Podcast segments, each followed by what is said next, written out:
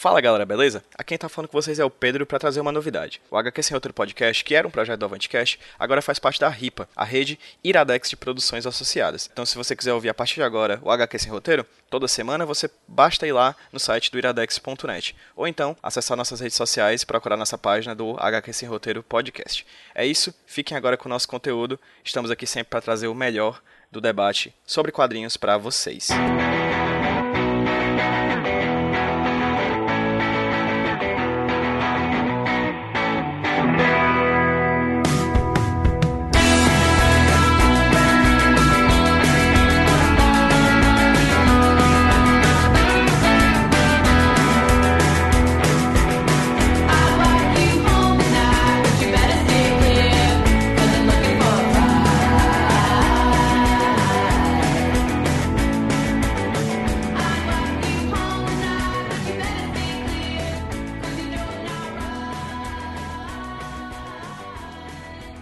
Fala galera, beleza? Quem tá falando com vocês é o Pedro do Avantcast, trazendo para vocês mais um HQ Sem Roteiro, o podcast aqui do avantcast.com, do site do Avantcast, para falar sobre quadrinhos, cultura pop, mais, mais sobre quadrinhos, que é o assunto que a gente mais manja.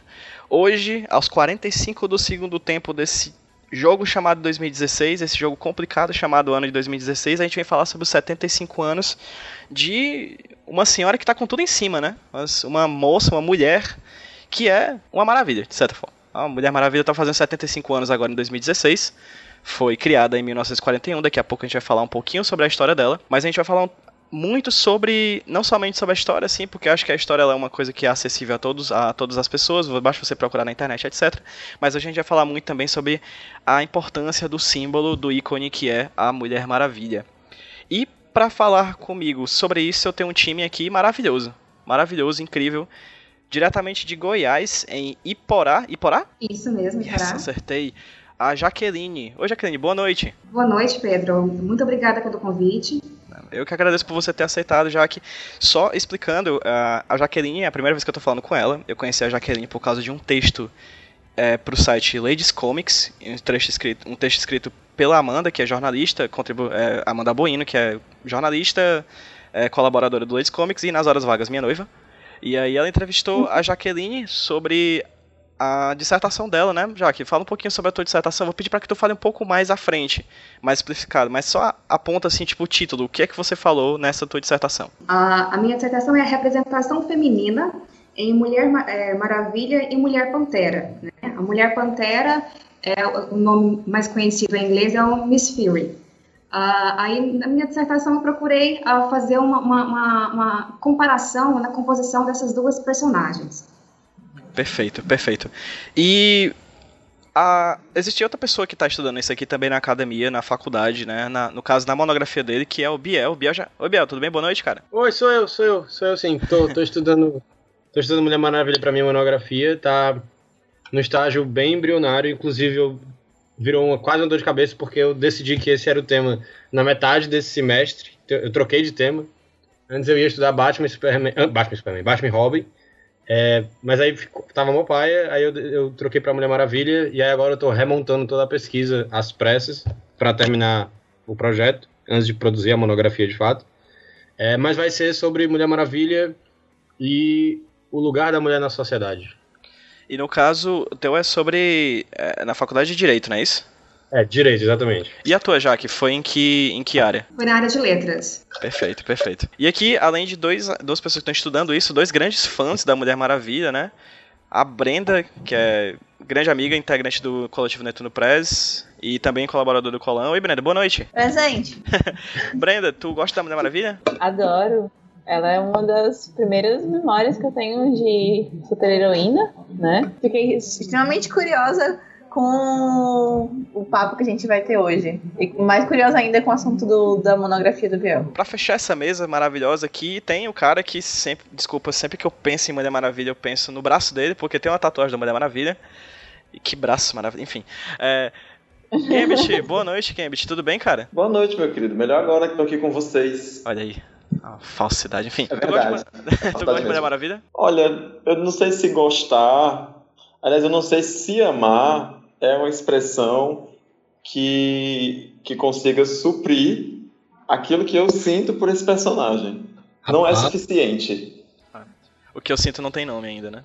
Três letras não conseguem dizer aquilo que eu sinto pela Mulher Maravilha. E hoje a gente vai falar sobre, sobre essa personagem que eu, eu acho que eu não tenho nem medo de dizer que é, de longe, o maior símbolo feminino da cultura pop.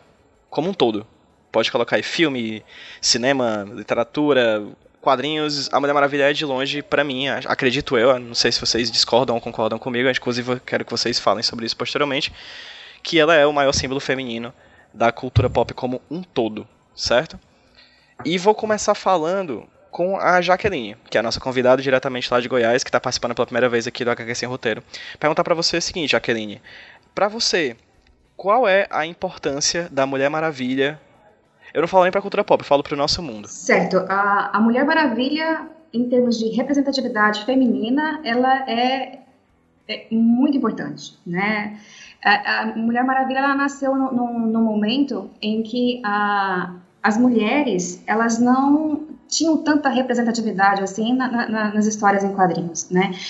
Mesmo se a gente levar em consideração o, o período né, em que a maioria das super-heroínas foram criadas, que foi na, na década de 40, né, um, que se justifica pelo, pelo fato de ser um período de, de, de guerra, que tinha todo um incentivo para produzir histórias em quadrinhos em que a, a mulher era tinha desenvolvia um papel principal mas a, a, Mulher Maravilha, ela de longe, ela, ela se destaca, né? Porque desde de, de, da sua origem, desde o seu início, ela foi pensada para representar, para simbolizar uma, a, a mulher é, empoderada, né? Então, em, em todas os quadrinhos, de uma forma ou de outra, ela trazia essa mensagem de empoderamento da, da mulher, né? Mesmo com todas as, as ambiguidades que a gente vai falar ainda hoje, mesmo com todos os problemas, ela sem dúvida é a na época e de certa forma ainda ainda é, né, a mulher que, que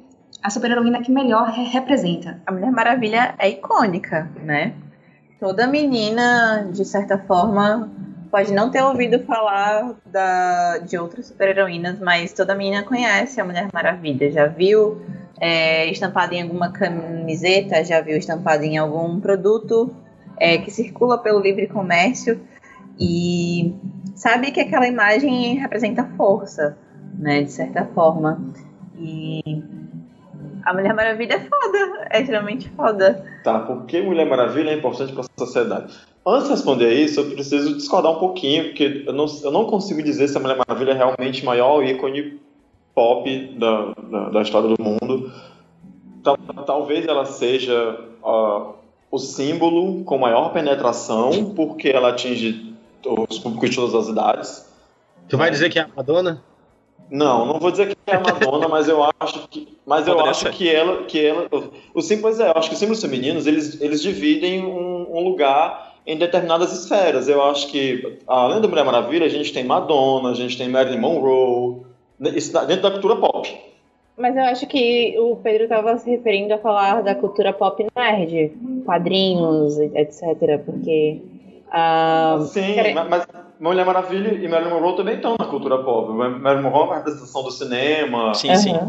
Eu tinha, né? falado, eu, eu, eu, tinha falado implicitamente cultura nerd, mas a cultura pop uhum. como um todo, inclusive, acho que ela também deve ser inserida nisso. Acho que é uma abordagem que, que é interessante também. Ver essas outras ícones femininas sim, também. Sim, não eu, eu, eu, não, eu não duvido do poder da Mulher Maravilha. Eu acho que ela tem um alcance maior do que a própria Madonna, do que a Marilyn Monroe, que são os exemplos que eu citei aqui. Justamente por isso, porque ela atinge todas as idades. Né? Talvez uma, uma, uma, garota de seis anos não reconheça uma Madonna, não sabe o que é uma Madonna na vida, é só uma cantora, se souber que é. Mas a Mulher Maravilha, com certeza, ela reconhece e, como a Jaqueline já bem falou, reconhece ela como um símbolo de poder, um símbolo de empoderamento, como alguém que, tá, que luta de igual para igual com os outros grandes super-heróis. Não é alguém que está atrás, ou que tá, não é a mulher que está atrás de um grande homem, né? Perfeitamente. Está lá, lado a lado com eles e, e, e tem essa representação de, de, de, de, mostrar que a mulher ela tem o próprio valor, né? Que ela não está aquém. Eu concordo muito, claro, óbvio, que ela é esse símbolo gigantesco, é, mas tem uma coisa que eu acho fascinante a respeito da Mulher Maravilha, não necessariamente é bom, mas é fascinante, que é como a personagem é foi é, em, em, décadas específicas desde que ela foi criada é, e acontece quase até o, aconteceu quase até hoje, mas a maneira como ela foi, como ela já foi transfigurada, assim, para para se tornar para se tornar entre aspas relevante. Ela é muito relevante por quem ela é, mas o fato dela ser controlada quase sempre, sempre por homens que não necessariamente dão a ela a mesma atenção que dão a outros personagens.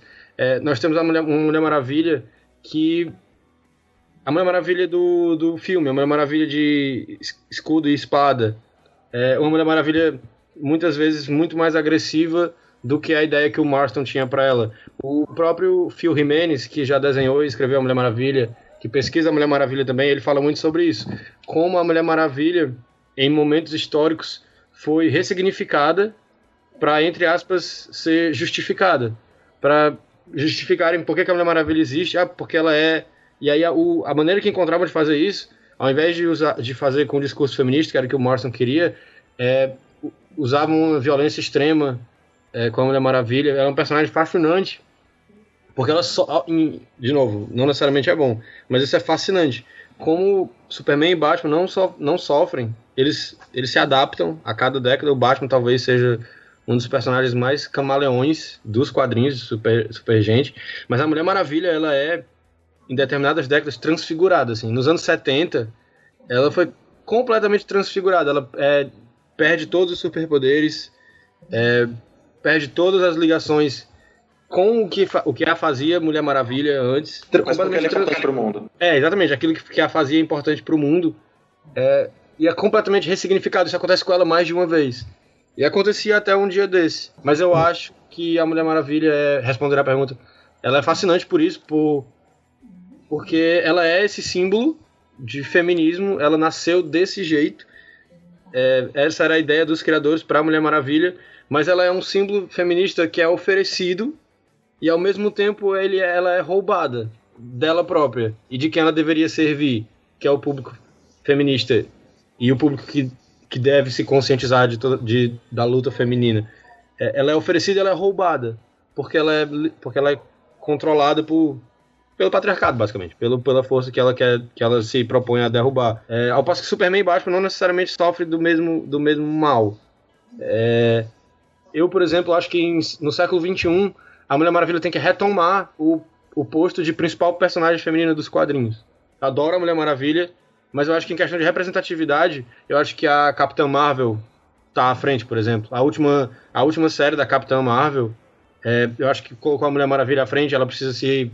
Ela precisa retomar o, o lugar dela de direito, por exemplo. Precisamos só refazer essa colocação. É. Uh, tal, talvez a Capitã Marvel seja atualmente Atualmente não sei, né? Porque a fase do Hulk tá muito boa, mas enfim. Talvez ela tenha sido por um tempo quem foi mais bem escrita e quem talvez representasse melhor as ideias que a Mulher Maravilha deve, deveria representar. Mas eu discordo completamente, que acho que em momento algum a Capitã Marvel é, é um personagem que tem mais representatividade do que a Mulher Maravilha. Desculpa, não, a penetração da Mulher Maravilha é muito maior do que Não, eu, não tô falando, eu tô falando, eu tô falando em duas décadas de século XXI nos quadrinhos. A última série da Capitã Marvel, ela o tema era sororidade. Eu não curto muito a, a, a, a revista da Kelly Sue DeConnick, mas porque eu não gosto muito da, da Carol Danvers. Mas a, a revista, sororidade era o tema.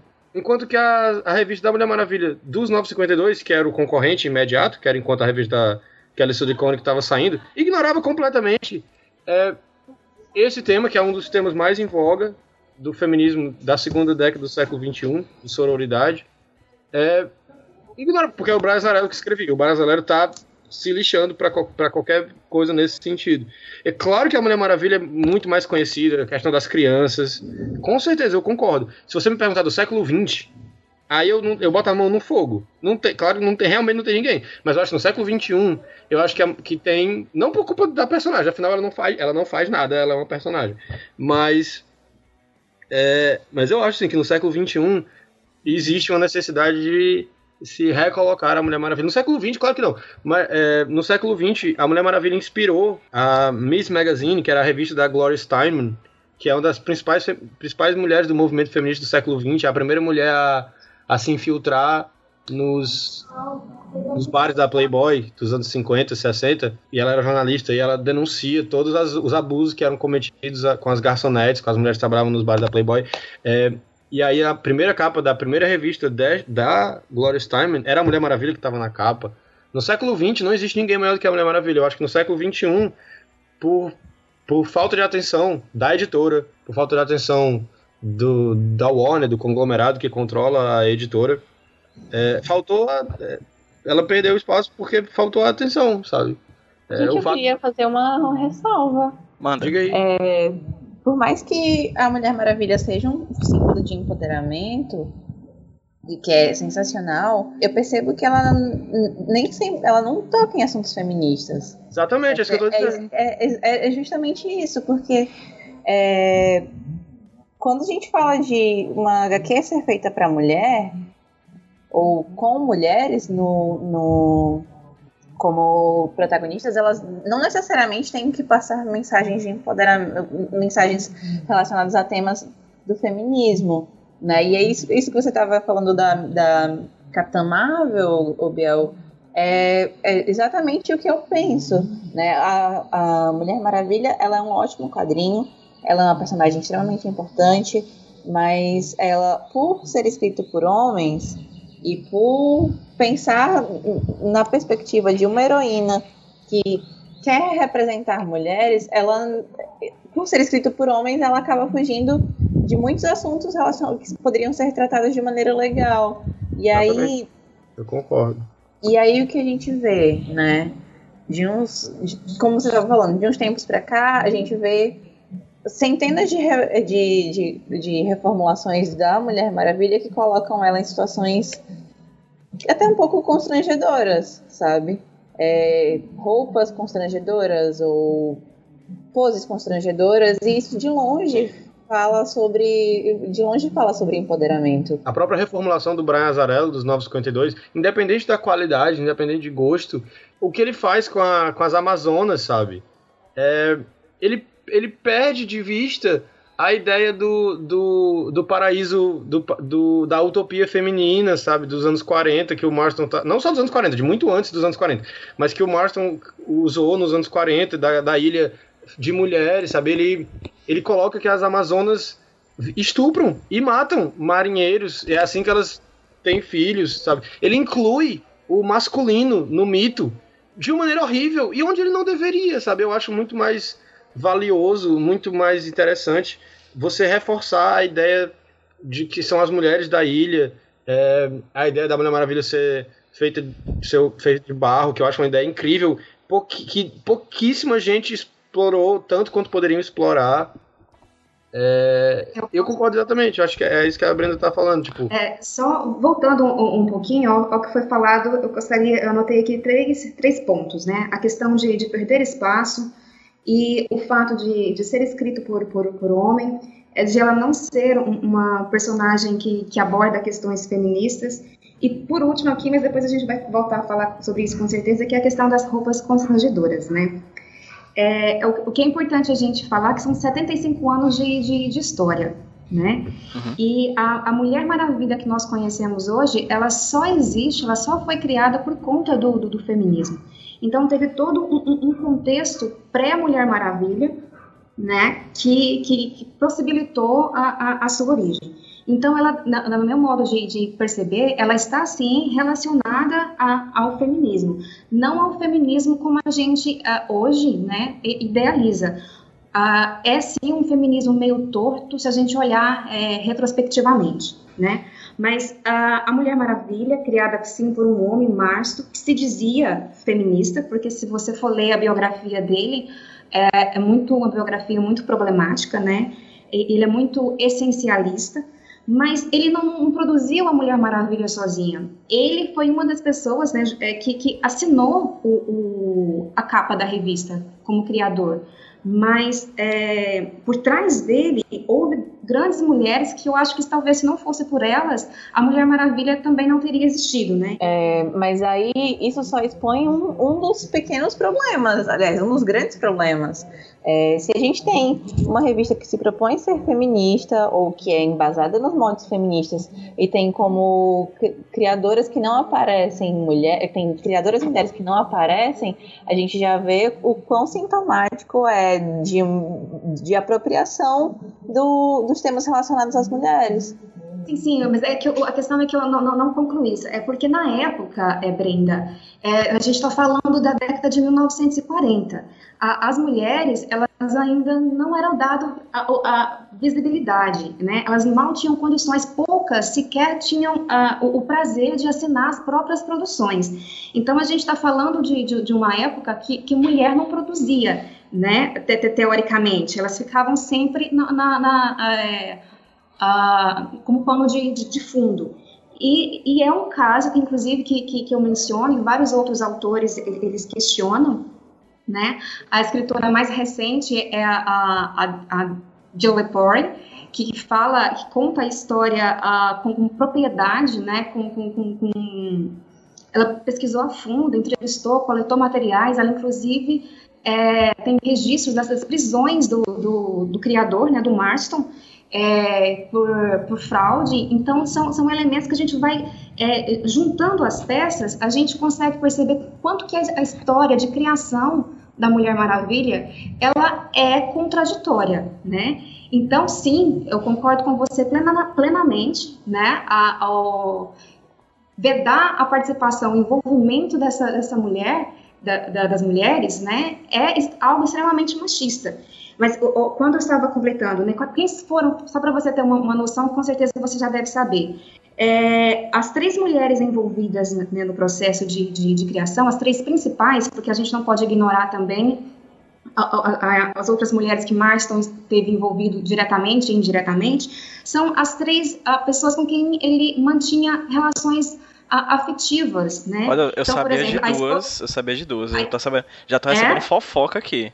Pois tem é, outra envolvida? Fofoca, tem, tem outras fofocas quentíssimas. 75, 75 anos é? de, guardando esse segredo, eu não sabia. Isso. Então, oh, ele se casou okay. com Então, ele se casou João, com a...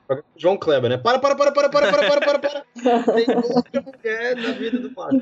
Vai, então, ele se casou com a, com, a, com a Elizabeth, né? Com Sim. quem uh, ele se casou oficialmente.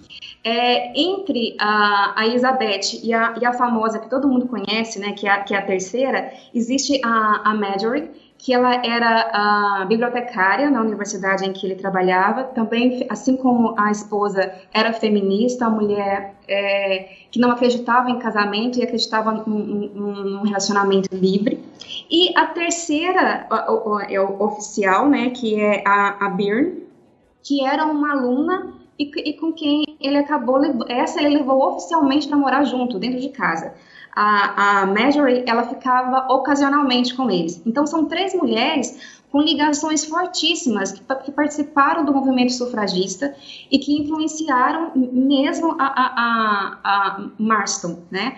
Só que é, durante toda a vida delas, elas negaram a envolvimento direto. Elas mesmas negaram. Então, por que, que, elas, que elas fizeram isso? Então, claro que tem todo um, um jogo de, de, de, poder, querendo proteger, o, o, no caso, o parceiro.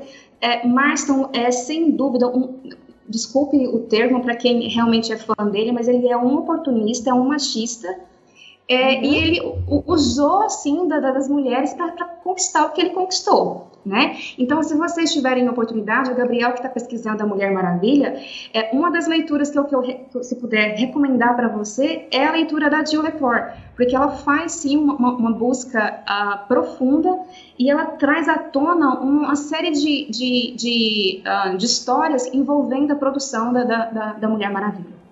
Né? Então, mesmo, e eu assim, ainda assim, eu, eu acrescento, eu reforço, a Mulher Maravilha é uma personagem empoderadora, atravessada por contradições, uh, mas ainda assim é empoderadora. Por quê? Eu, vou delongar aqui, mas depois eu, vocês podem é, falar, me desculpe.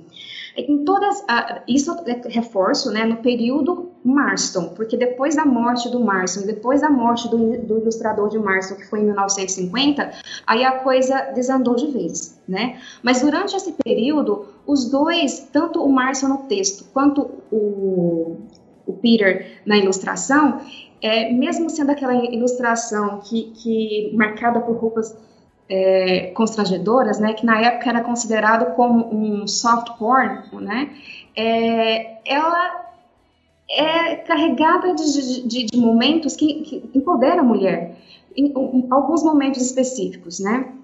Tem três uh, momentos na, na, na, na fase inicial, já no primeiro livro, que eu gostaria de enfatizar.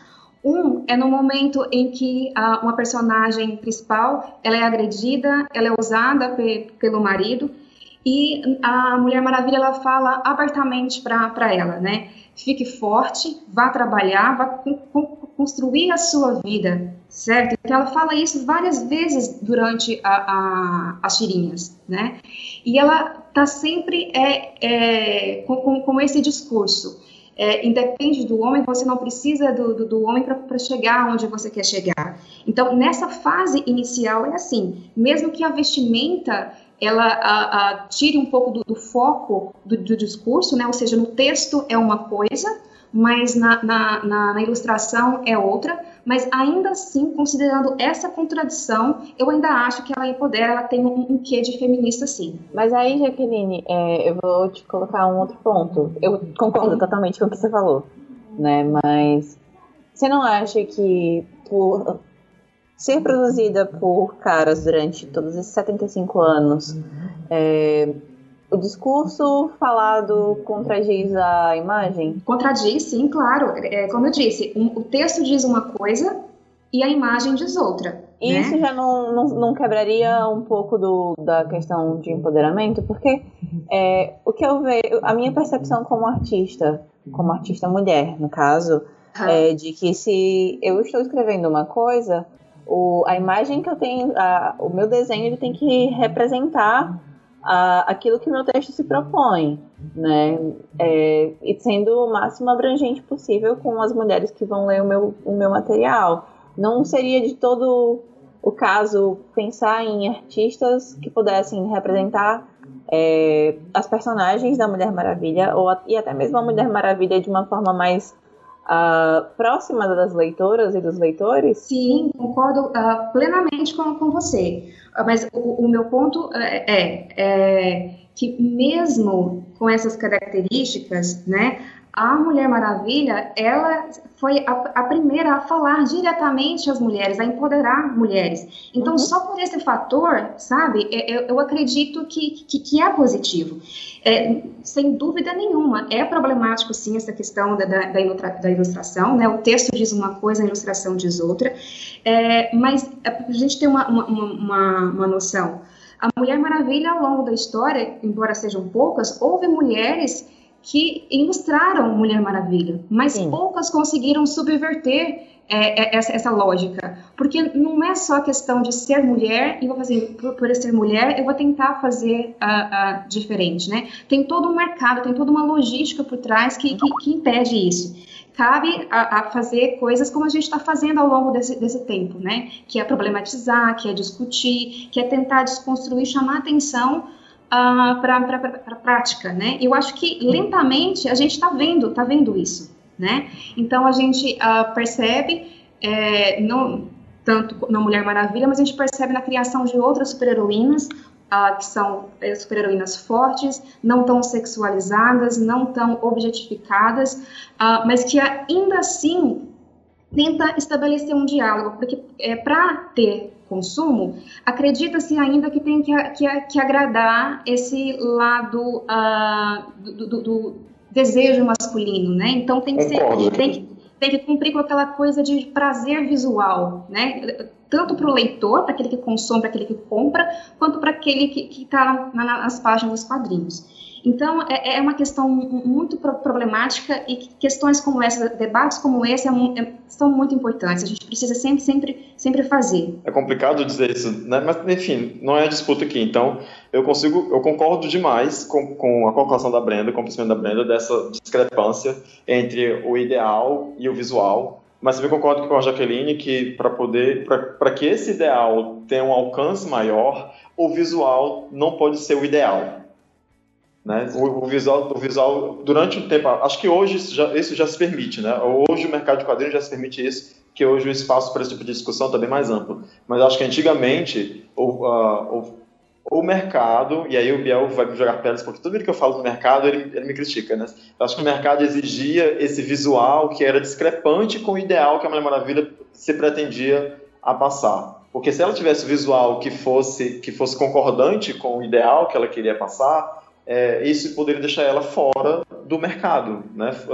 fora do, do, do da, da, dessa imersão, né? Da, da... Enfim, o, o pessoal não ia gostar. Questão que eu acho que a Brenda. Não sei se você ia falar isso, Brenda, mas acho que é uma questão que a gente pode pontuar quando a gente fala de representação feminina. Existe a questão da roupa, existe. Ela é uma questão válida e acho que ela é deve ser pontuada assim com uma, na discussão.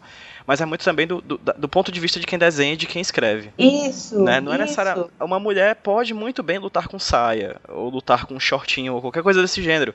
Mas a questão é muito mais a maneira como, como como, como você visualiza isso num quadrinho.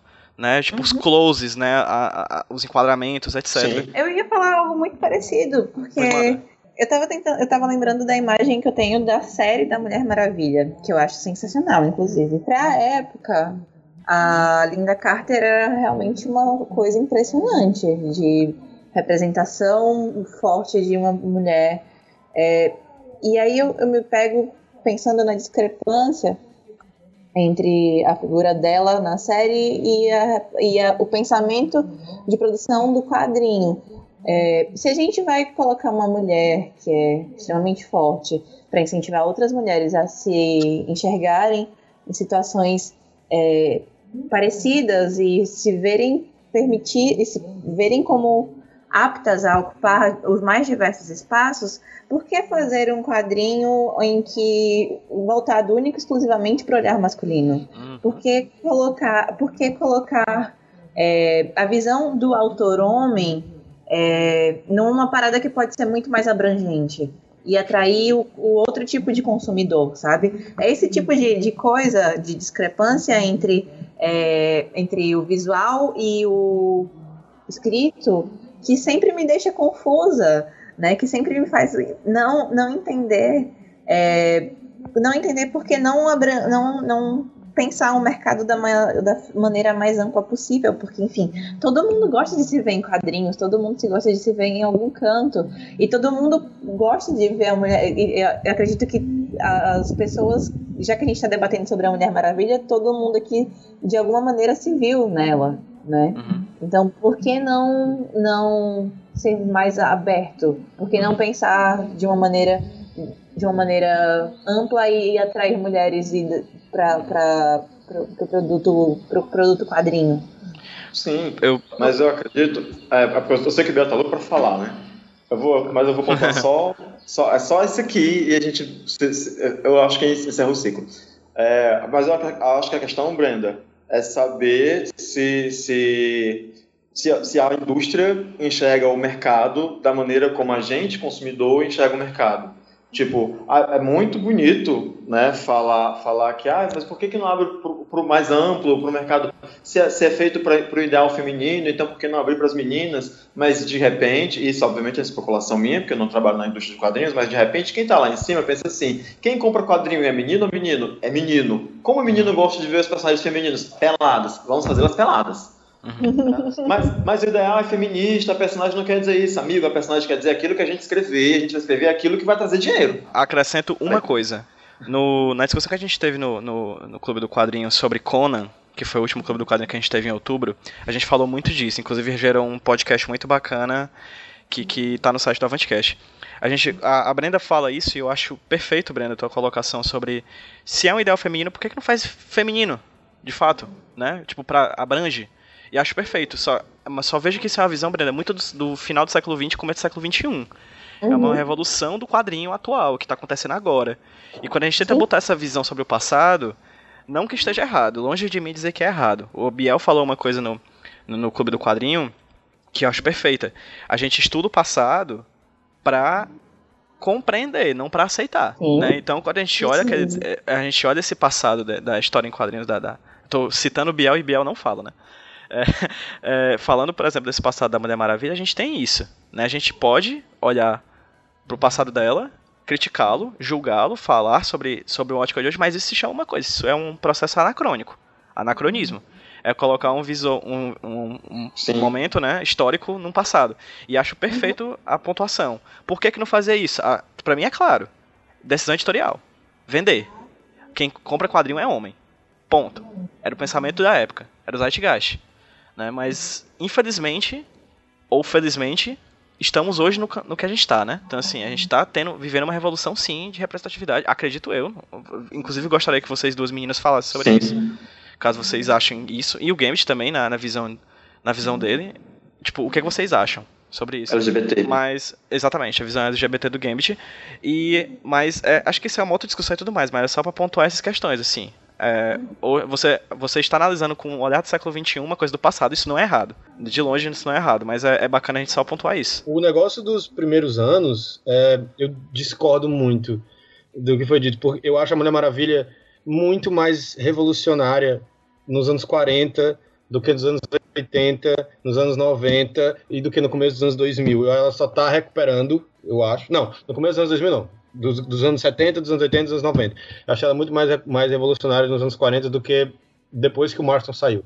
É, a Jaque falou do, do, do, livro da Jill Lepore, eu tô com o livro da Jill Lepore, eu tô lendo. É, eu ainda não cheguei na parte em que ela fala essas verdades sobre o Marston. Até agora eu só vi que ele era. Ele estudou em Harvard, né? Ele fez. Ele estudou direito antes de, de psicologia, eu fiquei feliz.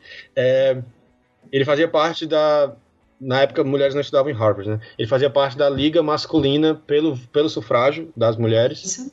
É, mas é, e aí o que acontece? A questão do, do conceito, né, da Mulher Maravilha e da parte visual da Mulher Maravilha.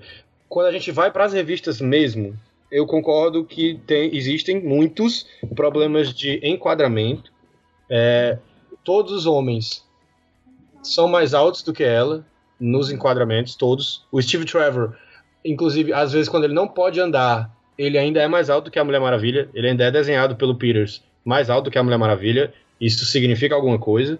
É, na edição 3 da Sensation Comics, na edição, especificamente na edição 3, quando um homem fala, ela não fala, ela fala muito sozinha, com outras mulheres. É na edição 3 que a Eta Candy aparece pela primeira vez. Ela, ela fala muito com a Eta Candy, mas quando o homem fala, ela não fala. Quando eu percebi, eu quase eu soltei a caneta assim em cima da mesa. Meu Deus, o que está acontecendo?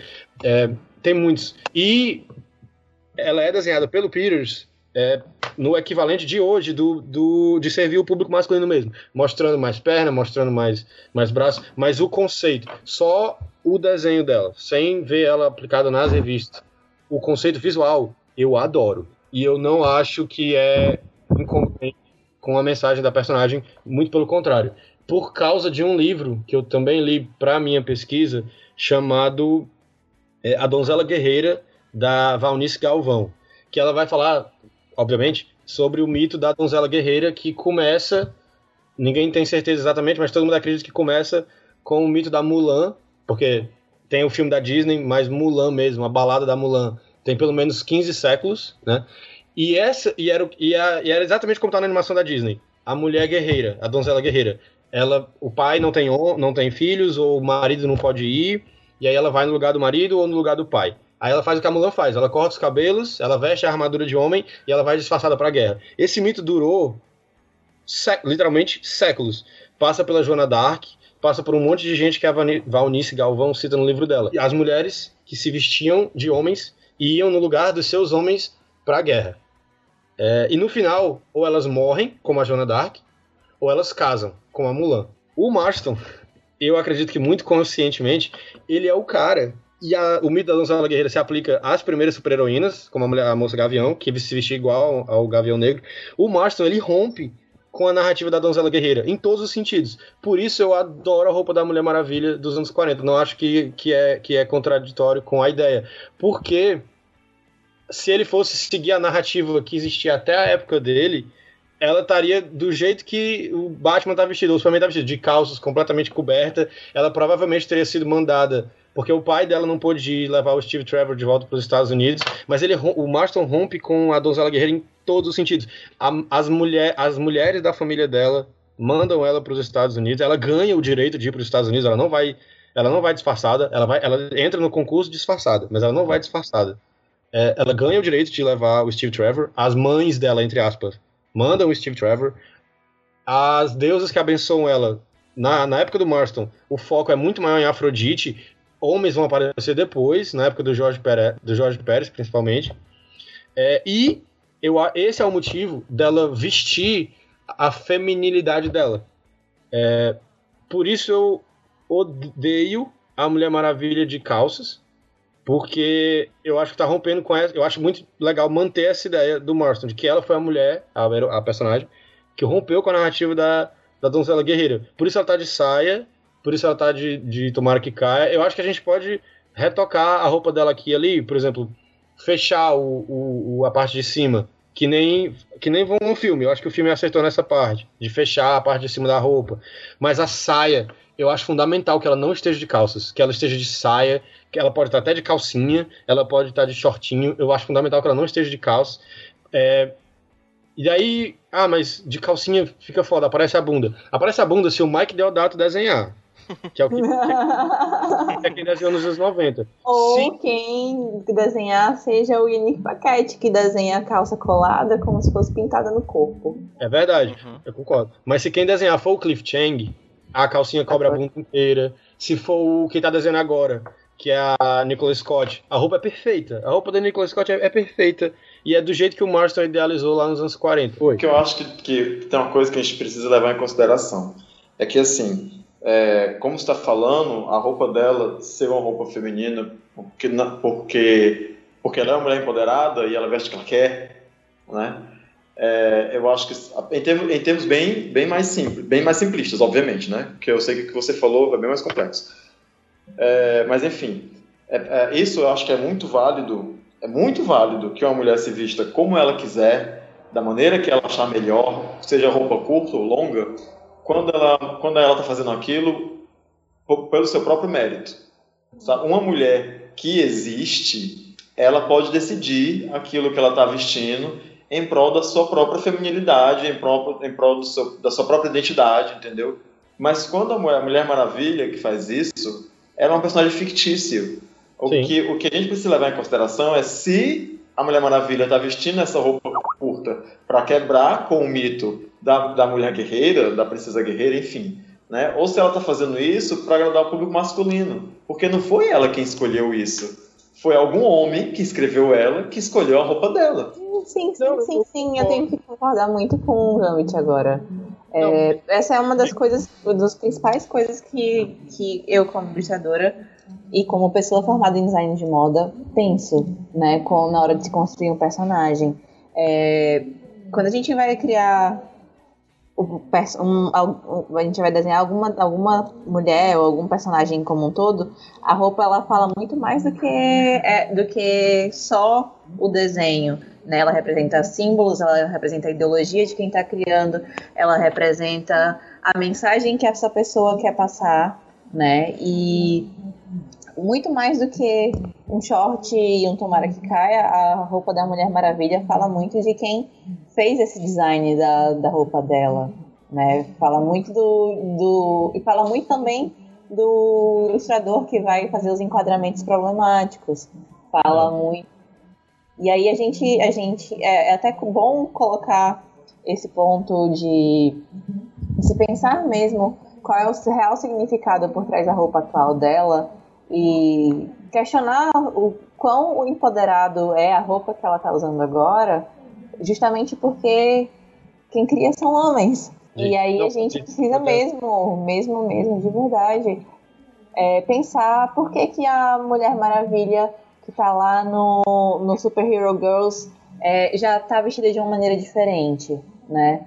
Porque qual é a mensagem por trás daquela da, da Mulher Maravilha do Super Hero Girls? Que é realmente e é realmente fazer com que as meninas se enxerguem na personagem, né? Se sintam aptas a fazer o que bem quiser e se sejam corajosas, e falem, e sejam as líderes que elas bem podem ser de uma eu, maneira usando calças, no caso.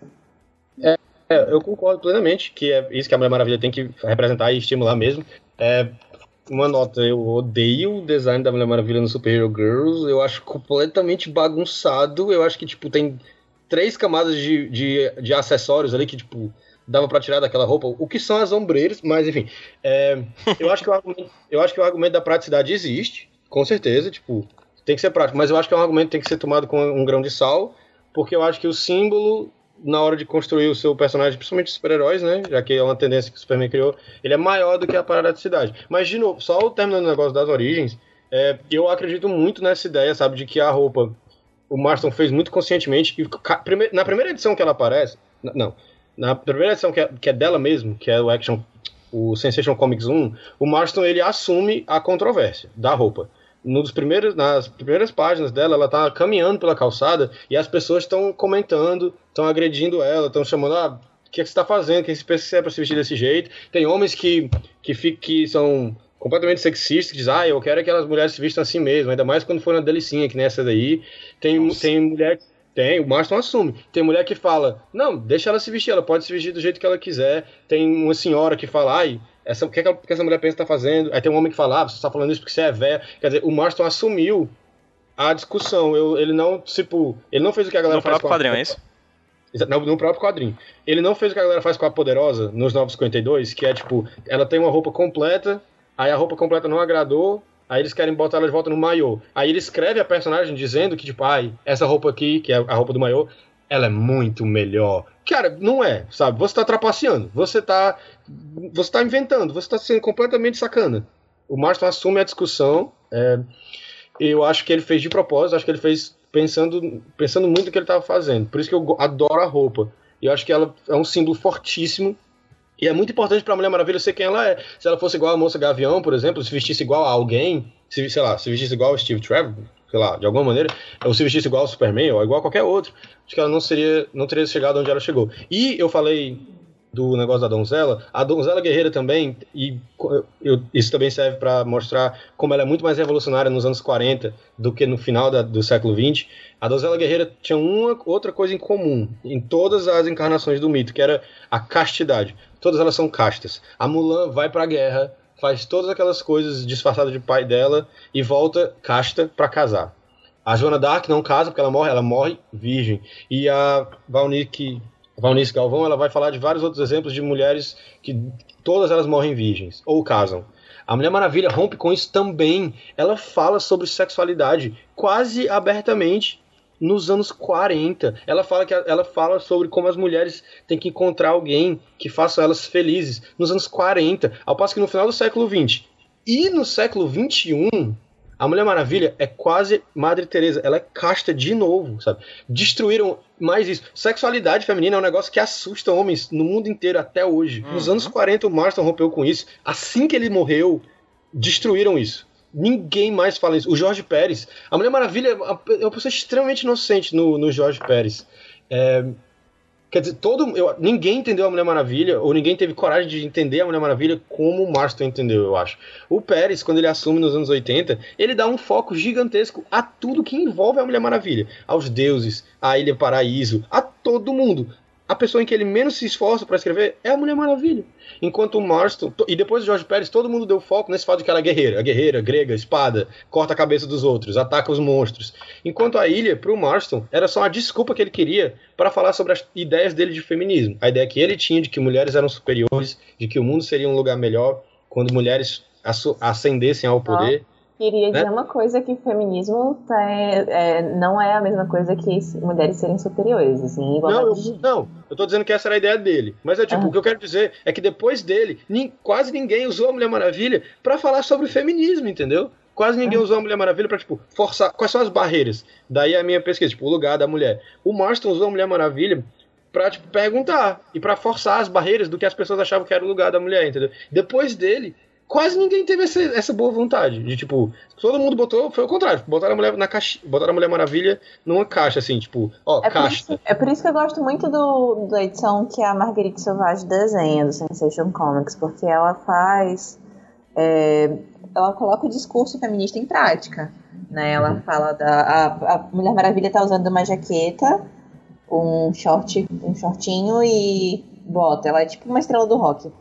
E. Uhum ela fala. Tem fãs que assediam ela pessoalmente e tem fãs que agridem ela por ela vestir o que ela tá vestindo. E aí ela fala, olha, chapa, é, essa decisão é minha, a decisão de vestir isso aqui é minha, eu vou vestir o que eu quiser, do jeito que eu quiser, e você não tem nada a ver com isso. Né? E aí é, reforça a importância de autoras mulheres estarem inseridas no contexto do, do quadrinho da Mulher Maravilha. Pra... aí, com certeza, necessário demais. Tem que ter necessário, é, tipo, atrasado, né? Tipo, é uma espera de, de décadas já. O que eu queria só dizer, a última coisa, tipo, como para mostrar como Marston bota o discurso feminista na revista várias vezes, na Mulher Maravilha número 5 de, de 1945, é, a Mulher Maravilha assiste a Susan B. Anthony discursar sobre como as mulheres eram reprimidas naquela sociedade americana. Não tem mais. Não, é uma das. Cara, hoje em dia isso nunca aconteceria. Nunca aconteceria. Nem aconteceria depois. A Mulher Maravilha vai assistir a Susan B. Anthony discursar sobre como as mulheres são oprimidas nos Estados Unidos. E a Susan B. Anthony do quadrinho não mede palavras, entendeu? Ela fala sobre como a situação dos negros e das mulheres nos Estados Unidos é, é paralela, sabe? Tem muitas coisas em comum. Quer dizer, o Marston foi revolucionário, assim, de uma maneira que quase não foi depois, os anos do Marston. Né, já que está falando da questão da, da, oscilando entre as origens e a, agora as, as produções pós-Marston, né? E uh, na minha fala eu posso ter uh, dado a, a, impressão de que eu concordo, né? E não, em, em nenhum momento eu, eu, concordo com isso e, e concordo concordo plenamente com aquilo que você disse, né? Porque nós temos a tendência de fazer é olhar para trás com um certo julgamento, né? Com o conhecimento que nós temos hoje, a olhar a, julgando o, o, o passado. É, para a época, só o fato de ter uma mulher foda nos quadrinhos era fantástico. Né? Ela podia estar, sinceramente, pelada, mas desde que ela falasse as mulheres da época, que ela de alguma forma fizesse a, as mulheres a, sentirem-se capazes de, de, de, ser elas mesmas, né, não por trás de, de, um homem, é, é, é, fantástico isso. Mas sim, é, é, é problemático. A, a, toda a narrativa é permeada por, por problemas, né? É, inclusive, é, para vocês que também já, já, já leram, no, no primeiro uh, quadrinho, em que ela volta é, para os Estados Unidos, né? Sai da, da, da, da ilha, vai para os Estados Unidos e deixa o Steve Trevor no hospital. Ela passeando nas ruas, a primeira coisa que ela faz é parar em frente a uma loja e ficar admirando o, o, os vestidos, né? Então isso volta para quê? Para aquilo que é considerado como a, a essência feminina. Então, o que, que é, é, concebido na época e, de certa forma, ainda hoje, infelizmente, é que, que a mulher ela está sempre a, a voltada para aquilo que é considerado como naturalmente feminino, a estética, né? a beleza, a vestimenta. Então, é, toda a, a narrativa é permeada por, por, por, contradições, né? O, o que acontece no, no, no, presente agora é que a gente tem condições de analisar isso com maior criticidade e, e fazer interferências e exigir do, do, do, mercado, principalmente vocês que são artistas, que estão muito mais próximos uh, do, do, do, meio do, que, do que eu, como uma simples leitora e pesquisadora, é, não só é, exigir, como também fazer acontecer, né? Então, olhando para trás, eu sinceramente não pego nenhuma é, produção, nenhuma ilustração, nem mesmo quando foi produzido, por exemplo, por, por, por mulheres, que eu falo, nossa, essa aqui tá, tá ok, tá dentro dos padrões que a gente considera como verdadeiramente empoderadora, tanto no campo do texto como no campo da ilustração, né? Uh, era, era só isso que eu queria uh, ressaltar mesmo. É, eu só vou discordar uma coisa de que já que discordo uhum. no que você diz que os pesquisadores não têm importância na, na, na, na no, no, no, conteúdo editorial, assim. Acho que hoje mais claro do que, que nunca os pesquisadores estão com influência cada vez maior na, na produção. Ah, pega o próprio William Walton Maston, ele é um cara da academia.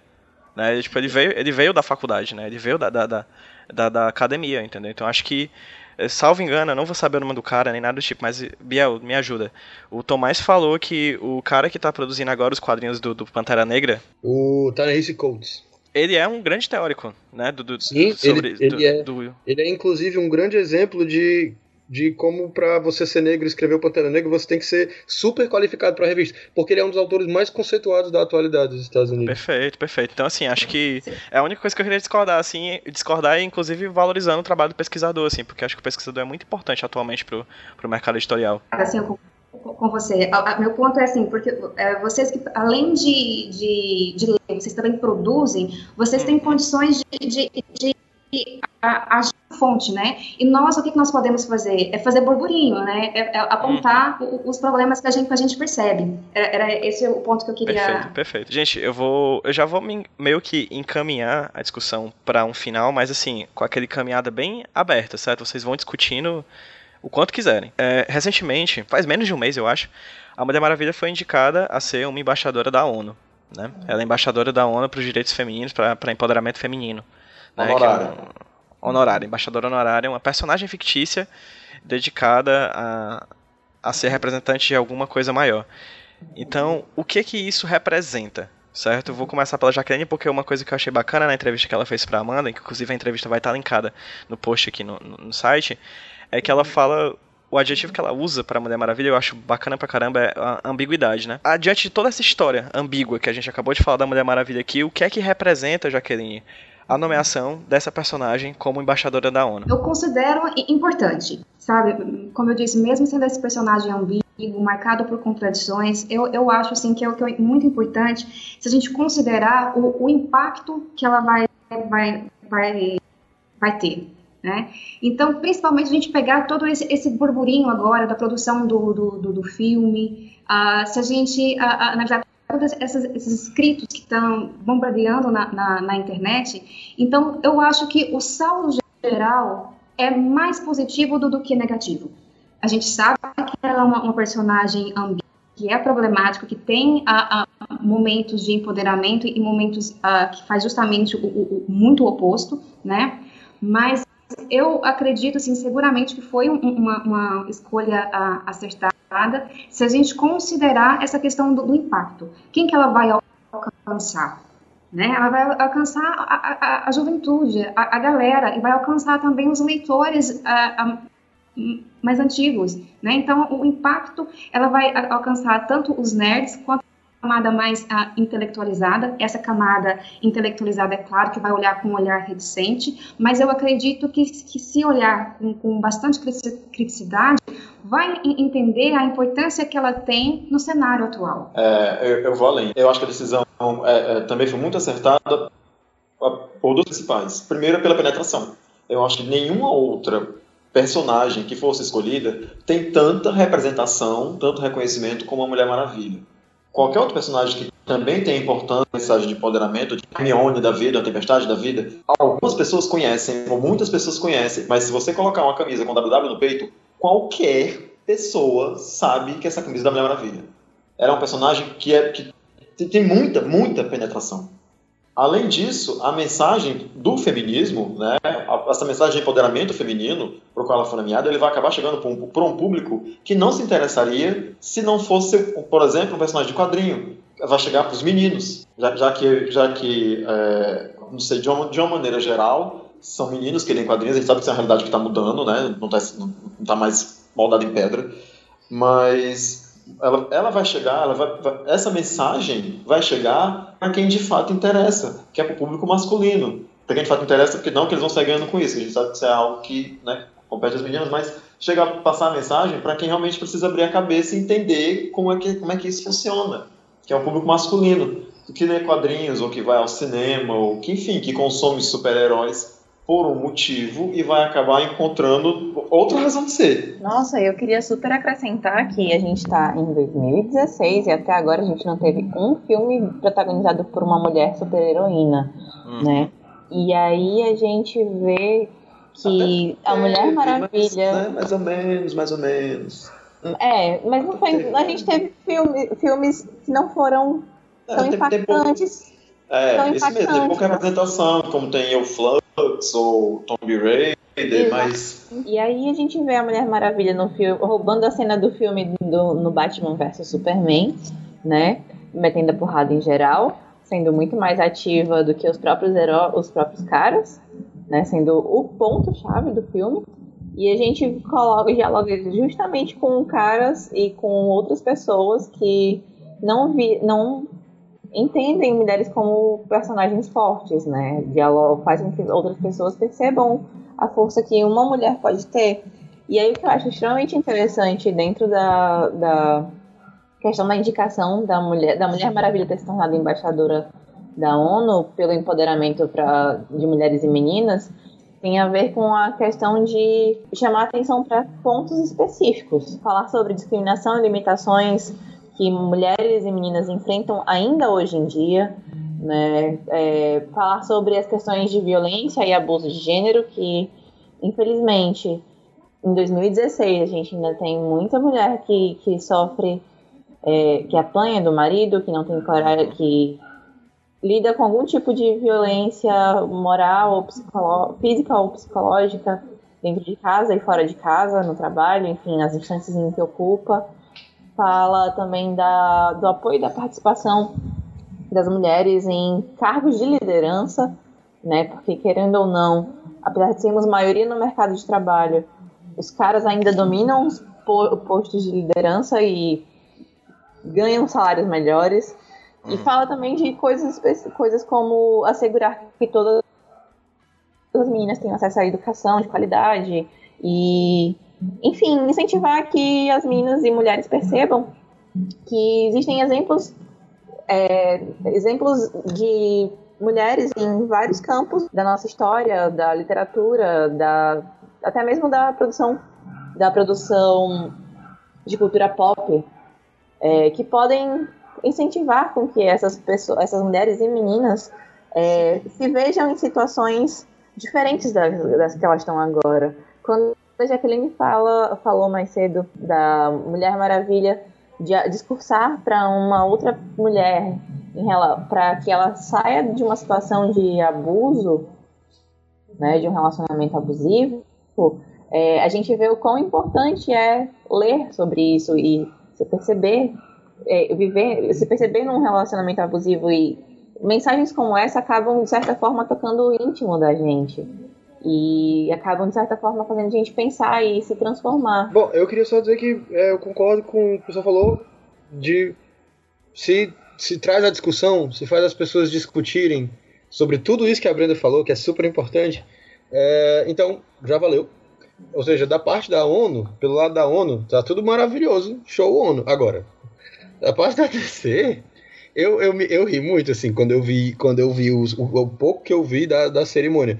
Porque eles mandaram a Diane Nelson, que é co-presidente da DC Entertainment, tem que ir mesmo. Eles mandaram a Linda Carter e a Gal Gadot, né? Ninguém de quadrinhos, por óbvios motivos. Porque a nomeação honorária da Mulher Maravilha coloca a DC numa saia justa inacreditável. É, assim, uhum. da parte dos quadrinhos, assim, que é, é quase incrível a cara de pau que eles têm de aceitar, entendeu? Eles tinham que aceitar, é era pior se eles não aceitassem. Devia, não ter, mudado, devia ter mudado o chefe da, da redação do Superman, né? O, Aquele, o, o, o abusador?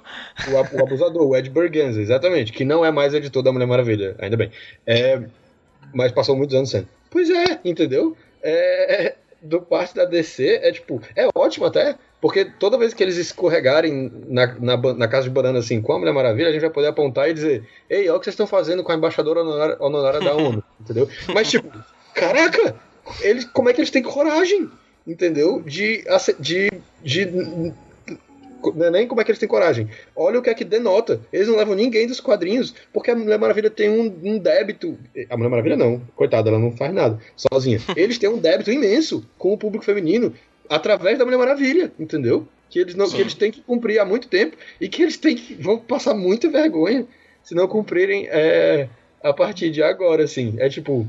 É, é, eu ri muito, só, só pensando, só por ver quem foi que eles enviaram, entendeu? A Linda Carter, você pode dizer, ah, são as duas mulheres mais famosas a interpretar a Mulher Maravilha. De fato. Mas assim, denuncia muitas coisas, assim. assim cadê uma autora da Mulher Maravilha, né? Cadê uma escritora da Mulher Maravilha? Cadê a, cadê a Gail Simone? Cadê a Nicola Scott? A Nicola Scott eu acho que tava, só não discursou.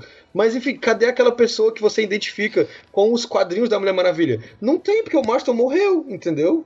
É... no, e aí, não podia ter mandado a moça que faz o quadrinho digital dela, que eu sempre esqueço o nome dela. a Margaret Bennett. É, e, o, e, o, e o Jorge Perez também não ia dar certo porque ele é marmanjo, O né? Brian Azarello, né? Com aquela barba também não ia rolar, Não, então. nossa, não, o Brian Azarello não. Ele ia dizer, eu não sei, eu, não- eu tenho medo do que Não. o Brian Azarello ia dizer. Não. É, não ia ser bom, não. Não ia ser bom, não. Ele ia discursar lá e, meu Deus, ele Gente, saía. desculpa, mas vamos combinar que a Linda Carter também não foi uma ótima opção, né? A gente estava completamente bêbada, não discursou, né? Ela tava bêbada? Claramente. Eu nem sabia. Eu não Claro, sei. Eu só, assim, eu só vejo, eu só vejo TV. Senado. Como é que a cara, eu vejo TV Câmara. Ela já teve, ela, ela teve problemas com álcool, já passou por clínicas de reabilitação. Acho que ela ficou muito nervosa e acho que eu vou tomar aqui uma, uma dose de uísque para poder aparecer na ONU. Maravilhoso. Não, é. Aí, aí não deu certo, me chamar só mais uma. Ainda não tá bom, só mais uma. Ah, deixa Bob. Eu A devia estar nervosa. Melhor a Linda Carter no ácido do que o Brian Azarello sóbrio. Macho, É, melhor, sim, não tem com como. certeza. Mas é isso que eu tô dizendo, entendeu? É, porque, tipo, a Mulher Maravilha, se a DC em- acredita na Mulher Maravilha como ela acredita em Superman e Batman, como a Mulher Maravilha não tem duas revistas como o Superman e Batman tem, no mínimo, Sim. desde Sim. sempre. Superman e Batman tem, no mínimo, desde sempre, Super, é, Batman Detective Comics, no mínimo, as duas revistas do Batman, no mínimo. E Action É, Comics, no- né? E Superman. E Superman, Superman e Action Comics, no mínimo. Batman, se eu não me engano, tem, já chegou a ter 17 por mês. E, e acho, acho inclusive que em pouquíssimas épocas Batman e Superman tiveram apenas duas revistas. É, Sim. Na maior parte do tempo eles têm três revistas porque ainda tem o título deles dois juntos, além É porque da é, família é- Batman que é gigante. É, é, aí dá pra dizer, ah, Mulher Maravilha aparece na Liga da Justiça e tal, blá, mas só deles próprios. É, e o Greg Hooker, nos- no Rebirth, eu adoro o Greg Hooker, acho ele um autor incrível. Ele tá contando duas histórias diferentes numa revista só. Como essa ideia não foi usada pra lançar a segunda revista da Mulher Maravilha, entendeu? Da nova embaixadora honorária da ONU. A mulher que tá lá do lado da Mônica, que tem 500 mil revistas. É, não, não fizeram, entendeu? É tipo, ah, vamos lá receber esse prêmio da ONU e tal, essa massagem no ego, mas até onde a gente vai investir, rapaz, sei lá, o Frank Show tá falando que ele vai voltar pra, pra revista da Mulher Maravilha. Assim não que o vai, Greg- já desmentiram, Foi graças a Deus. É fake. Oi? Já É desmentiram, graças a Deus. É, não, ele não foi, ele não foi aceito. Ele, ele mandou proposta para DC, mas ele não foi aceito. Menos mal. E a última coisa, eu, não é um podcast sobre cinema, eu não- mas eu não consigo deixar passar. Porque a Brenda falou embaixo ver Superman. e eu acho a Mulher Maravilha do Batman vs Superman. uma coisa- eu acho assim, se ela não tivesse lá, o filme dela tava tipo no, no zero, entendeu? Ele ia conquistar de 0 a 10, né? Agora, com, a- com o que, com o que fizeram com a Mulher Maravilha no Batman vs Superman, ela vai ter que ir tipo, de menos 2 até 10, entendeu? A briga dela vai ser muito maior no filme solo. Porque eu Ai, acho. Que é isso? Que é isso? Não, Não, ela não, não- seja hater. Não tô, não tô falando da Gal Gadot. Não tô falando da Gal Gadot. Eu acho, inclusive, a Gal Gadot uma atriz ruim. A pior parte dos trailers eu acho a Gal Gadot. Mas não tô falando da Gal Gadot. Tô falando que na história, a Mulher Maravilha não movimenta nada. Eu achei... Eu vendo o filme, meu Deus, botaram a Mulher Maravilha. Sim, mas, mas é todo mundo. Quando foi anunciado que ia ter. Eu, eu tô ficando nervoso porque a gente tá falando aqui, só uma mãe falando e eu tô escutando a voz das meninas. Mas enfim, todo- quando a Mulher Maravilha foi anunciado que ia ter ela no filme, todo, em, em todos os fóruns não se discutiu outra coisa. Todo mundo ficou zangado porque a gente sabia que ela ia fazer figuração de luxo. Apenas. A gente sabia que ela não ia resolver nada, que ela não tem importância nenhuma, que ela não ia ser importante pra trama, que ela não ia matar o vilão, ela ia fazer apenas figuração de luxo. Reforçar que a cena de luta dela é uma das melhores coisas do filme. Sim, as cenas de luta dela são ótimas, o texto dela é Eu- eu ótimo. senti- eu me senti realmente bem vendo ela, vendo ela dar porrada no, no, no monstrozão lá. Que foi a melhor Eu parte. concordo pra com a. Brenda. Sim. Eu concordo com a Brena, eu acho que, que, a, que a cena de luta foi, foi bastante interessante, foi marcante, sim, e, e- e valeu. Acho que a, a, a intenção, na verdade, foi mais como um, um aperitivo é, apresentar a Mulher Maravilha outra coisa, né? Não era, Uhum. o foco ali não era ela mesma. Pra, pra ser bem sincero, o Biel falou que a, a Mulher Maravilha ia fazer. Ela não é importante pro filme, mas nem o Batman nem o Superman são importantes pra aquele filme. É verdade. Não, aí tudo bem. Aquele filme não é importante pra nada, enfim. Não, Não, não. não. O Eu- filme é um desserviço pra todo Não, mundo. aquele filme, aquele filme é importante para apresentar a Mulher Maravilha. Apenas. Somente. Somente, Mas né? ela- Fazer tipo um, um Ela esquenta. merecia uma apresentação melhor. assim, Mas não é sobre filme, pode... desculpa. Pra finalizar, gente, eu vou pedir pra que cada um de vocês é, apresentem uma HQ da Mulher Maravilha, um arco, um encadernado, uma saga, whatever, o que vocês preferirem, e dizendo por que, que vocês gostam dessa história. Eu indicaria a, a história de, de origem. Uh, sinceramente, a, a, publicada mesmo é, em dezembro é, de 1941. É, porque é, é, é, a história que, que vai realmente é, in, in, introduzir, que tem uma, uma abordagem interessante, realmente que, que, que empodera. E se eu fosse aconselhar alguém realmente para começar a ler Mulher Maravilha, eu aconselharia a começar a, a ler as produções da época de, de Marston. Novamente, eu gostaria de, de, de, reforçar que, mesmo com todas as contradições, é uma obra ainda hoje é, interessante. É histórica, né? Deixa de ser. É isso, exatamente. Eu não, eu não, eu não quero ser clichê e pedir para ler, para você ler a, a fase do, do, início do Pérez, que é, apesar de todas as críticas que o Biel faz, é uma fase incrível eu preciso discordar que ele esqueceu da Mulher Maravilha. Acho que ele não esqueceu dela. Acho que, enfim, eu, não, eu vou me estender demais se levantar essa discussão aqui. É uma fase muito boa, acho, acho que é quase obrigatória, mas eu quero. Eu queria recomendar outra coisa. Uma revista que. que eu estou enrolando sempre para ver se me vem algo que é propriamente dito dela. Tem muita coisa dela que eu gosto, é por isso que é tão difícil. Mas enfim, eu vou recomendar uma revista, um, um arco de histórias que não é da Mulher Maravilha em si, né, que não é um arco com o título dela, mas que é o Reino da Manhã, que eu acho que o, o Mark Wade, nesse quadrinho, ele conseguiu entender realmente o cerne dos personagens. É, eu acho que num, num, dado momento da história, a Mulher Maravilha, ela, ela se, se tornou uma pessoa evocada porque tentou, de todas as maneiras, seguir a sua própria filosofia, que é o que ela tinha como correto, e ficou frustrada porque tudo que ela fez não deu certo, ela acaba mudando a, a filosofia dela. Enfim, de, toda, de todo jeito, o texto desse quadrinho é todo fantástico, então ela tá fantástica nesse quadrinho. Sabe, o, discurso dela é, é fantástico, a, toda a maneira, toda a ação do, dos personagens dentro do quadrinho é fantástico. Então, para entender melhor sobre, sobre o cerne do Superman, do Batman, da Mulher Maravilha, eu recomendo muito o Reino da Manhã, do Mark Waid.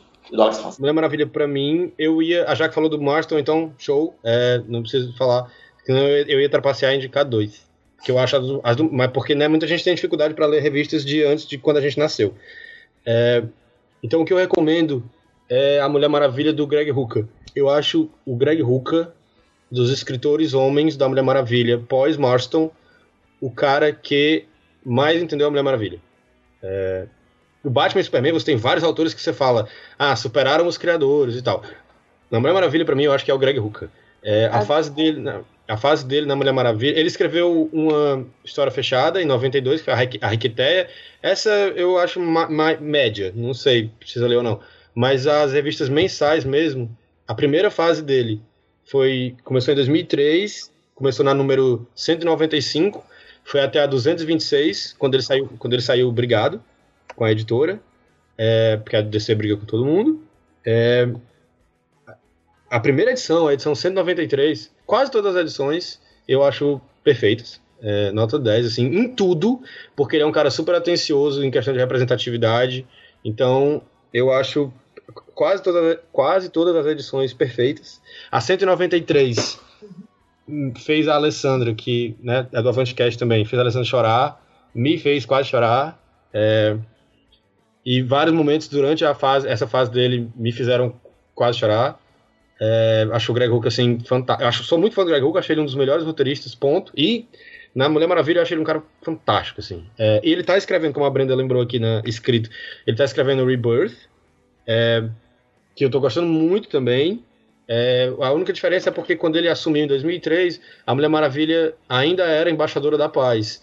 E eu adoro o que ele faz com essa ideia dela ser embaixadora da paz. Adoro. Acho incrível. É, é na fase dele que a Mulher Maravilha escreve um livro. É, também acho uma ideia genial, por causa do que ele faz.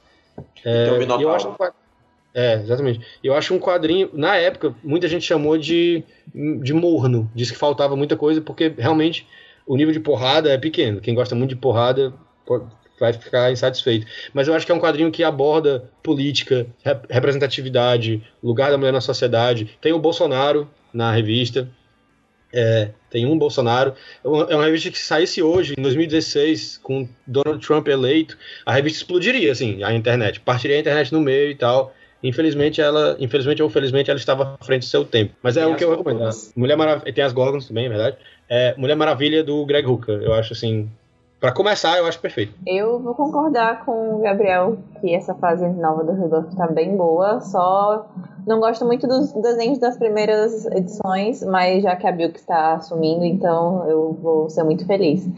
É, e eu indicaria e indico, não pelo texto, mas pelo desenho, a Mulher Maravilha Sangue que está saindo pela Panini agora, porque eu adoro o Quick Change.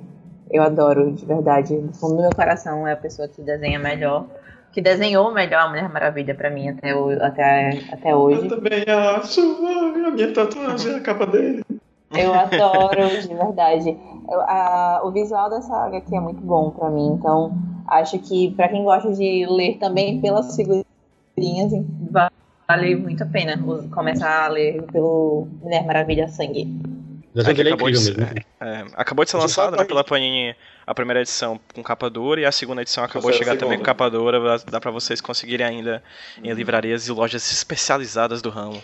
E pra quem em inglês, vai sair a saga inteira no encadernado só. Deixa eu só me corrigir, eu estava errado. É, a fase do Greg Hooker, em 2003, ela não começou na 193, ela começou na 195. Aí a pessoa vai ler a 193, né? Vai ser, eu não sei nem quem escreve, vai ser horrível, vai dizer, caraca, aquele Biel do podcast sabia o que estava falando. Não, é 195.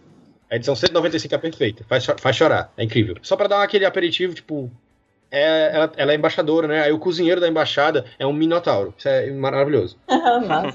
Gente, finalizando, eu gostaria de agradecer enormemente cada um de vocês que participaram desse papo. Muitíssimo obrigado, Brenda. Muitíssimo obrigado, Gambit. Muitíssimo obrigado, Biel. Muito obrigado, Jaque pelo primeiro convite que você topa aqui participar do podcast. É o primeiro de muitos, tá, Jaque? Muitíssimo obrigado mesmo. Eu que agradeço a oportunidade. E aí eu gostaria já que você se apresentasse agora, falasse um pouquinho sobre você, é, o, que, o trabalho que você fez, se a gente, aonde a gente pode encontrar textos ou coisas relacionadas ao que você já fez. É, se, faz aí o teu jabá. Nossa, por favor, é isso que eu ia perguntar. Onde é que eu posso encontrar esse, essa dissertação que você fez, por favor? Bem, uh, eu concluí agora recentemente, né, é, a, a, o meu mestrado. Então, já tem a, a minha dissertação disponível. E eu sou uma pesquisadora que é, é, é, sou nova no mercado, né? Então, agora é, tenho poucos trabalhos ainda uh, publicados, mas depois eu posso compartilhar é, é, com, com vocês o que eu tenho sobre histórias em, em quadrinhos, que ainda é, é, é muito pouco, uh, mas também é, é, muito grande a, a, vontade de continuar uh, pesquisando, né? Então, por isso que realmente eu agradeço muito a oportunidade de estar aqui hoje debatendo, discutindo com, com vocês. E espero sim que aconteça outras oportunidades e a gente possa também é, discutir é, em fóruns, né, no, no, no Facebook ou em, em, outros fóruns sobre histórias em quadrinhos, especialmente se tratar de, de representação feminina, que é o, o foco da, da, minha pesquisa. É, antes de fazer meu jabá e dizer tchau, eu queria agradecer duas coisas. Primeiro, o convite do Pedro, que mais uma vez me chamou para falar sobre Mulher Maravilha, né? Foi uma vez no, no... No Smash, né? No Smash e agora aqui no podcast. E a segunda o coisa. Smash, né? O Smash, para quem não sabe, é um evento mensal que a gente da Avantcast realiza aqui em Fortaleza sobre quadrinhos. A gente fez um Smash sobre a Maravilha o Gambit foi nosso convidado. Já faz quase uns dois anos, né, Gambit? Vai fazer dois anos em março. Pois é. Caramba, foi, ficou foi, mesmo na memória. Foi, foi, eu sei que foi em março porque foi o mês das mulheres, aí você fez sobre Mulher Maravilha. Ah, e esse março agora fez um ano.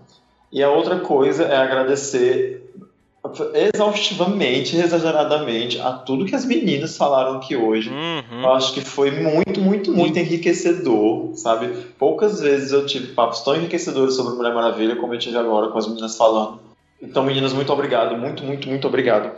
Né? Verdade. Já ouvi outro podcast sobre os 75 anos da Mulher Maravilha nessa podosfera e, tipo, foi muito melhor aqui, assim, só, só aquela Claro, gente. né, cara? Claro, olha quem é que tá nessa janela do Skype, gente, olha essas pessoas. Se você está falando do meu podcast, eu vou na sua casa dar uma voadora, eu vou correr não, não é, não é, o seu podcast, não é o seu podcast, ah. seu podcast é muito legal, eu vou escrever aqui qual foi o podcast. é... Onde é que a gente pode encontrar o teu trabalho? Pronto, agora eu vou fazer meu jabá. É, eu também produzo um podcast, mas não sou concorrente do Pedro, tá certo? Eu faço parte do Bichas Nerd, que é um projeto meu com mais outros três rapazes de outros estados do Brasil, nós somos espalhados pelo Brasil. É um podcast que, que fala, tem episódios sobre cultura LGBT e episódios sobre cultura nerd, mas sempre é, cultura LGBT com visão dos nerds e cultura nerd com a visão dos LGBTs. O nome do podcast é Bichas Nerd, Bichas no plural, Nerd no singular, tudo junto. A gente está em todos os feeds, no seu aplicativo, no aplicativo que você usar para ouvir podcast, pode procurar a gente vocês vão gostar bastante. Muito obrigado, Pedro. Por nada, cara. O meu jabá é do Tapioca Mecânica, né? O site do qual eu e o Gambit fazemos parte. É, Tapioca Mecânica é um site, site muito site lindo, maravilhoso, é, que fala de coisas maravilhosas e de coisas nem tão maravilhosas, mas faz parte, tipo Batman vs Superman. É, mas enfim, é, o site é a menina dos meus olhos, o site. É, nós temos texto praticamente todo dia falando sobre várias coisas muito interessantes, é, relevantes para este, entre aspas, mundo nerd, é, mas relevantes para entusiastas. Entre lá no tapiocamecânica.com.br, sigam a gente no Facebook, nossa fanpage, e no Instagram, tapioca mecânica, porque sou eu que cuido da parte do Instagram, então vão lá, gente. Sigam a gente, barra eu. E faz ótimas resenhas, diga-se de passagem, né? O Biel lê 30 quadrinhos por dia. Média. E eu deixei. Uh, a gente tá comemorando aqui o aniversário de 75 anos da Mulher Maravilha e estamos comemorando o aniversário de quantos anos da Brenda? O quê? 24. Hoje é aniversário parabéns. da Brenda. A gente tá parabéns, às 23 horas e 40. a gente tá às 23 horas e 45 minutos do dia 23 de novembro. Tô datando mesmo, porque hoje é aniversário da Brenda. Brenda, muito obrigado por ter dividido esse espaço desse dia tão maravilhoso que é o seu aniversário. E é como verdade. toda pessoa que eu gosto muito, todos os meus amigos, e agora eu tenho mais uma amiga aqui, Jaque, mais uma amiga. Obrigada. É, como eu digo para os meus amigos aqui, Brenda, muito obrigado por existir, por dividir seu conhecimento com a gente. Ah. Tem que passar por todo mundo de novo pra gente poder falar, Pedro. Se fudeu, Não, é, parabéns, muito sucesso aí com todos esses quadrinhos e tal, muita felicidade. Parabéns, Brenda. Parabéns mesmo. De core. De core. Gente, eu queria, eu queria agradecer o convite. É, o Pedro sabe que eu adoro conversar sobre qualquer coisa, então já tô dizendo, olha, se precisar me chama. é, eu achei muito massa ter participado desse, desse podcast especificamente sobre a Mulher Maravilha. Porque sim, nós precisamos falar de mais mulheres nos quadrinhos. Sim, precisamos uhum. falar sobre como as personagens são desenhadas e como nós queremos que as personagens falem com a gente. Muito obrigada mesmo, de verdade, por, pela oportunidade de estar aqui. Vamos lá no Netuno Press no Facebook ou netuno.press. Aliás, Netuno Press no Tumblr. Só jogar que nós está por ali. Novamente, muito obrigado, Brenda. Muito obrigado, Gambit. Muito obrigado, Jaqueline. Muito obrigado, Biel. Ó, oh, é... quer falar mais de mulheres nos quadrinhos? Ano que vem a Lois Lane faz 78 anos, hein? É só uma dica, assim, rapaz. Não quer nem esperar pros 80, não? Ah, cara, eu daqui a 3? tá bom, vamos falar dos 78 anos da Lois Lane. Gente, muito obrigado pelo carinho de vocês, pelo, pelo conhecimento de vocês.